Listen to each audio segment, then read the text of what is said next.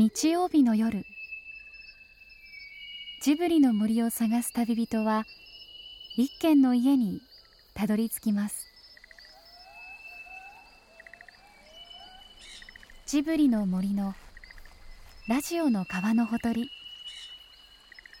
そこに立つレンガの家はスタジオジブリ鈴木敏夫さんの隠れ家です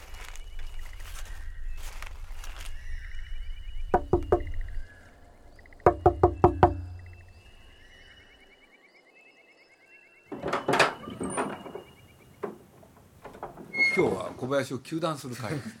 でもとにかく僕にとってはねまあこれはしょうがないですよね、まあ、小林がこの業界っていうのが働き始めた時から知ってるわけでしょ。その小林が局長って言われたでしょ。これはもうカルチャーショックですよ。まあそれはもう驚いたよねみんな。だからまあとあのなんていうの？角川も？よっぽど人材がいない？いやいや人材の枯渇か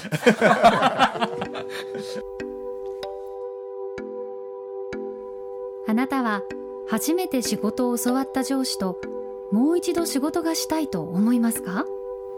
徳間書店っていう会社に入れていただいた時の初めての編集長が鈴木さんだったんでもう編集長って言えば鈴木さんなんです。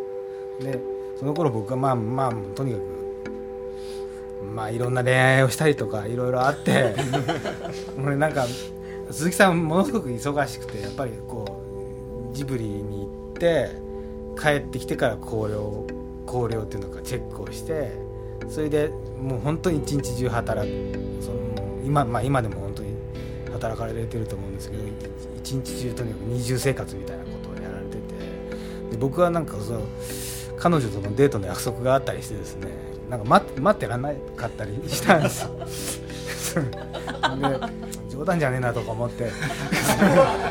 それでなんかこうちょっと彼女と約束があるんで帰りますみたいなことをやっちゃったりとかちょっとイライラししてなんかあのなんまあまあ鈴木さんのチェックを受けずにどっか行っちゃったりとかしてよく怒られてたんですよ。それが、ま、ほとんどほぼ毎日だったんで それがトラウマになって。この方は小林秀明さん。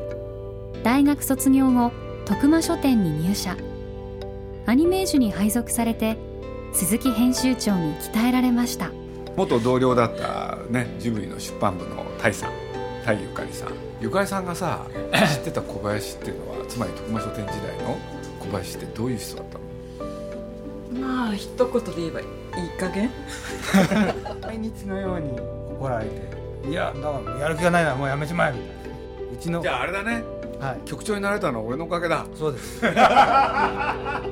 その後鈴木さんはアニメージュを離れスタジオジブリへ。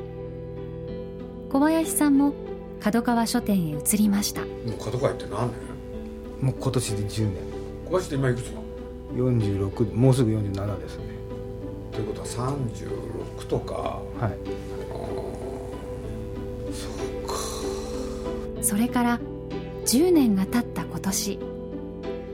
小林さんはジブリの本を出版することになりました。国立講座からの脚本集を。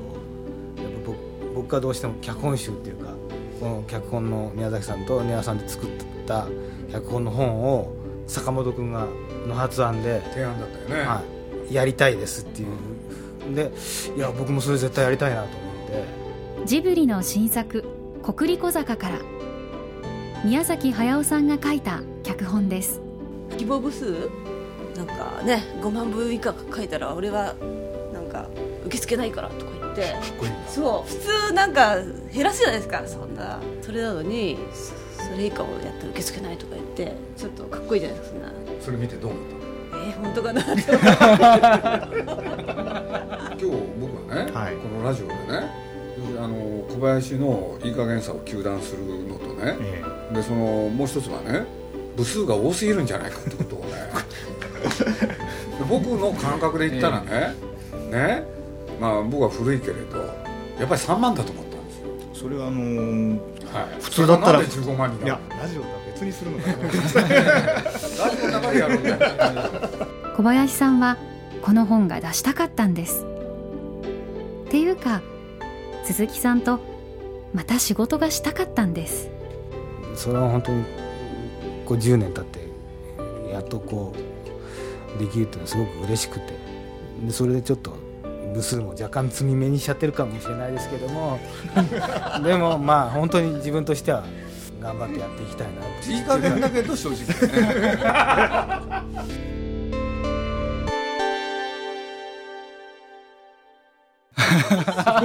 鈴木さんとかにもすごく迷惑をかけてあのアニメージュの編集長だった時に駆け出しで編集のいろはを全部教えていただいたりとかうん宮崎さんとの付き合い方のとかその作家との付き合い方を教えていただいたのも全部鈴木さんなのでおっしゃることはもものすごく正しくてなんかなんていうんですかね遊びに行くとかなんか恋愛なんか、ね、なんかとかそういうことは否定しないですよ。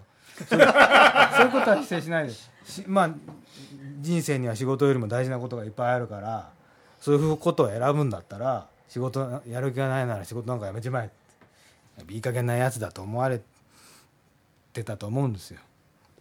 もうそでもねまああのフォローもしとかなきゃいけないからね。小林が入ってきた時にね実はねまああのナウシカの漫画ってあの亀山っていうのはずっと担当してて。俺でまあそろそろね新しい人にしようかって。と思っても人がいないとダメでしょ。で小林が入ってきた時にねああこいつだなと思ったんですよ。ほんでまあ一言で言うと宮崎駿が多分気に入るだろうと。でこの予想は当たったんですよ。だから結果ねあれ最後まで小林が担当したでしょ、ほんで豪華本まで全部やったんですよ。でなんかねそういうことを思わせるんですよね。それは何なのかね？いやあの「ナウシカ」っていう漫画本当にうんやってて思い入れがあって。で鈴木さんは途中で立場が変わるじゃないですか、あの自分あ映画の方ね映画の方にい,い、いらしたんで。で僕はうん徳間書店に残ってナウシカの担当をまだ続けていてそういう期間がしばらくあって。で鈴木さんはとにかく宮崎さんに早くアニメーションの仕事をやってほしいから漫画なんかどうでもいいじゃないかみたいな。なことないよ。まなんかすぐ宮崎さんってそのかもう漫画描くの結構辛くなってるんで結構孤独な作業じゃないですか漫画描くのって宮崎さん結構寂しがり屋だったりもするのでスタジオにいっぱい人がいないないと嫌だったりするようなまあ僕が担当してる頃は少なくともそういう方だったんで、漫画やってるよりアニメーションやってる方がやっぱり好きなんですよねどっちかっていうと。でそこでで鈴木さんがですぐ宮崎さんが言うのはもう書き下ろしでこれ最後までやるから連載はやめようってすぐすぐそれが口癖だったんですよ。でも絶対連載やんなかったら漫画なんてでき完結するわけがないんで、12年。うん、12年担当したんですか、いや僕はその半分半分半7年ぐらいですね僕は。そんなになったんだっけ、はい。僕は4巻から7巻までやったんで7年ぐらいなんですけどでその間まあアニメーションが入り入り救済が入り入りなんですけどととにかく連載だけはやめないで最後まで連載でやってくださいっていう言い続けたのは僕で。生産性が悪い漫画でね。うん。あの漫画ってね1日1枚なんですよ、うん。1日1枚。一日そうか一枚。それぐらいか。かっちゃう書いてないですね。最初前半はそれで一コマずつ書かれるんですよね。うん。そのなんか普通漫画はネームっていうのがあってこう 切り張りした全全体のあれをやるんですけど一コマずつ。で1枚の絵がいくつも入ってるような感じ。そうそうですね。で1枚が終わったなと思うとねやっぱりダメだって。でそれをねハサミで切ってね細ごとね切り張りするんですよ。そんなことやってたから。だ10大体16ページですもんね連載が。うんそれを1か月で。いやあるなんかもうねえそれが8ページになり4ページになりなんていう時もあったんですよ、それでも連載を続けるみたいな。まあいろいろありましたけどね。でまあいろいろあってね。徳間書店から角川へ移籍と。うん。まあ、ちゃんと完結できたっていうのは大きいですけどね、うん。それは完結できたんでまあ。完結できたから映ったんですか？いやなんか、ま、真っ白になっちゃったですね。それで 自分がやる仕事がもうなんか何やっていいか分かんないぐらいそれしかやってなかったですね。まあいろいろありますが国立の漫画およびシナリオ集それからガイドブックそれから庵野秀明編集になるのかな。で宮崎親子と対談。こんだけ本が出るんだっけ、はいまあ、今回縁あってねあの角川書店でいろいろ本を出していただくことになったんでその総合プロデュースが小林ってことなの？まあそういうことになななっちゃいますけどそそんな偉そうなもんじゃないんですけど、まあ、言い出しっぺなんで、まあ、あと本当に宮崎さんのナウシカの担当者だったんで宮崎さんのに関わるような本っていうのをやっぱりもう一回まさか角川でできるともあんまり思ってなかったんでそれを本当にこう10年経ってやっとこうできるっていうのはすごく嬉しくて。徳間書店辞めてねあの悪の戦闘集団に。業界でいうと角川って悪の軍団なんですか？割と悪者をされること多いですね。まあでも角川は平気で本のことを商品って言ったりだから徳間書店ってなんかあれじゃないですか。本のことを商品と言ってはいけないとか。徳間社長っていう人がね生きて頑張ってた時はねあのいわゆる書籍と雑誌に関してね商品って言ったことは一度もなかったんですよ。なるほど。必ず書籍であり雑誌だったんですよ。でそれをね、えー商品っていう言葉とはねやっぱり違うっていうことで区分けしてたんですよね、だからまあある時代の考え方かもしれないけどね。でまあだからそれがなんかそんな悪の軍団とか言われる理由なのかなとは思うんですけどまあ中でこう編集してる分にはそのそれも別に悪いことだけじゃないっていうか。それ多分言われ始めたのは、まあ、まあ僕なんかが入る前の話だと思いますけど、うん。あの文庫が中心の会社だったじゃないですか。今は違いますけど。そうするとあのいろんなところから文庫って親本があるところから取ってくるじゃないですか。であ持ってっちゃうか。ええ、で売れててもそうじゃなくてもこう著者のところに行ってじゃあこれ文庫くださいって言ってもらってくってあのそれでなんかまた来たかみたいな こう。そういうふうに思われてたっていうのは聞いたことあります。まあそれは今でもあんま変わらないかもしれないですけど。これで郡司さんが今角川文庫のあ編集長。ですよね。はい。はい坂本君は？はい、えー、と編集局の方の、はい。えー編集あじゃあ直接はい。直属の方ではなんだはい。直接ではないんです。はい。こっちは書籍グループなんです、そろそろ坂本君は何か言いたいことあるんじゃないの？あのーそうですね。あのー僕はえ最初は最初思ってたのは、えーまあ、2桁いくぐらいなのかなっていうの2が桁。はい。2桁って言うと10万。部10万部ぐらいっていうのがそはい、うん。はい。それが？えーと思ったんですが、うん。えー小林が言った数字は？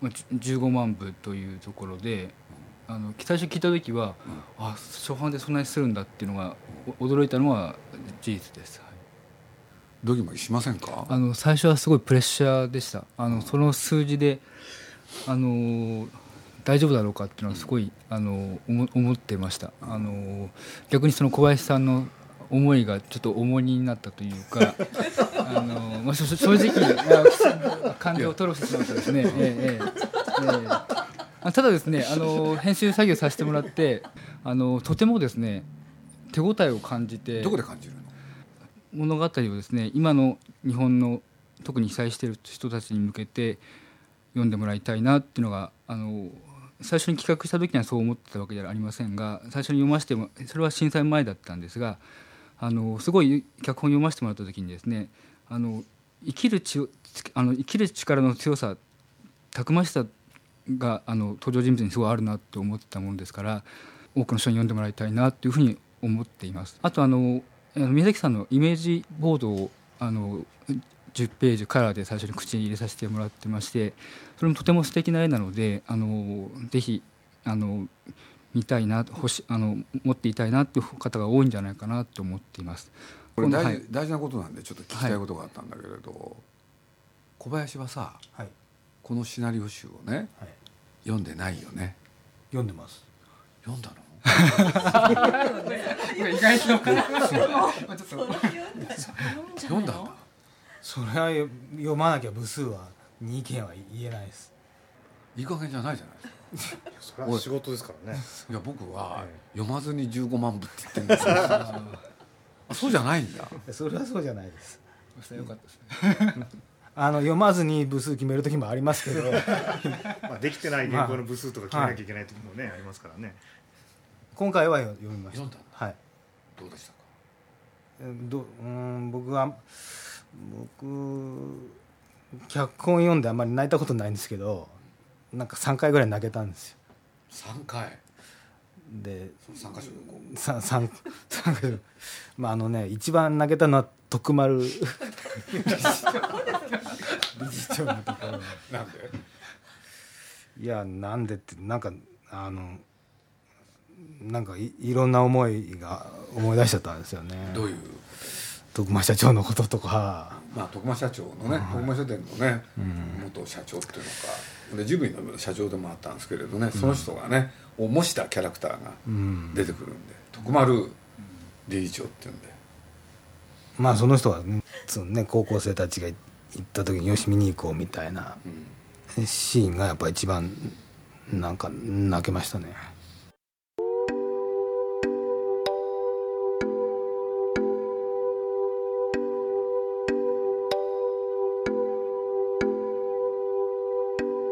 鈴木敏夫のジブリ汗まみれ。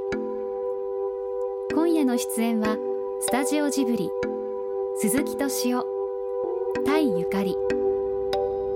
角川書店小林秀明さん郡司聡さん坂本正樹さん。そして宮崎さんと一緒に脚本を書いた丹羽恵子さんでした。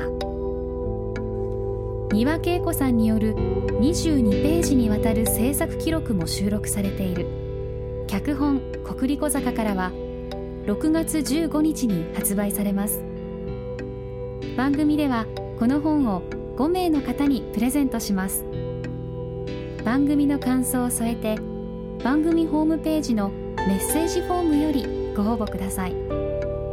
これは、えー原作と違いまして自分がアニメーターになった東京オリンピックの前の年の1963年を舞台にしていますがその頃若者たちはまさか自分がエアコンのある家に暮らしたりエアコンのある職場に働いたりそれから自動車を持つようになるとは夢にも思わなかった。4畳半の下宿でいいんだっていうふうに僕らは思ってました。僕もまあ無理してすればなんとか変えたかもしれないけどラジオもテレビもない、えー下宿にいた記憶があります。その時のその時にどういうふうに生きようと願っていたかということを形にしたのが今度の映画です。宮崎さんはこの国立小坂からの物語をこう語っていました。どういうふうに生きられたかというのとは別なことです。どういうふうに生き生きようと願っていたかということを形にしたのが今度の映画です。だから、えーこれからどういう形の文明を作っていくかということの模索を始めなければならないと思います。このヒロインの海という少女のあの願いやそれから少年の大しく生きようという気持ちはその初々しい気持ちというのがとても大切なんだと僕はこれからの時代にも絶対必要なもんだと思います。多分きっと国立小坂からは遠い昔に見た夢には頑張ればもう一つの未来を実現する可能性があるってことを教えてくれる物語です。もしかするとそれが小林さんがどうしてもこの本を出したかった理由なのかもしれません。あとあれなんです。ようちの親父もお世話になって うちの親父も自転車会社に勤めてたんですけどジジブリがその、えー、とちょっと大きくなっていく時になんか経理をやってたんですねお世話になりました。それで鈴木さんにその頃うちの親父はなんかちょっと仕事で煮詰まってたりしてたところもあったんで鈴木さんにお願いしてジブリに入れていただいたんですよ。で数年間ジブリでジブリが大きくなっていく時に、まあ、経理担当をやらせていただいてでもその時が一番うちの親父が生き生きしてていまだにやっぱりその誇りに思ってるっていうか自分が今までやった仕事の中で一何が一番自慢するかっていうとジブリで自分がやったことだっていうことをもうずっと言い続けててでとにかくうちの親父が言うんですよ。会うたんびに鈴木さんと離れたらお前はダメだ どんなに怒られてもいいからとにかく1ヶ月に一度会いに行けっていうのがうちの親父の教えなんで、行けない時もあるんですけどななるべくす怖いけどでもなるべくこう行こうと努力。はい。本当に。一生懸命頑張って。グニさんよろしく頼みますね。お願いします。坂本君も。ありがとうございます。どの子も頼むよ。小林には言わない。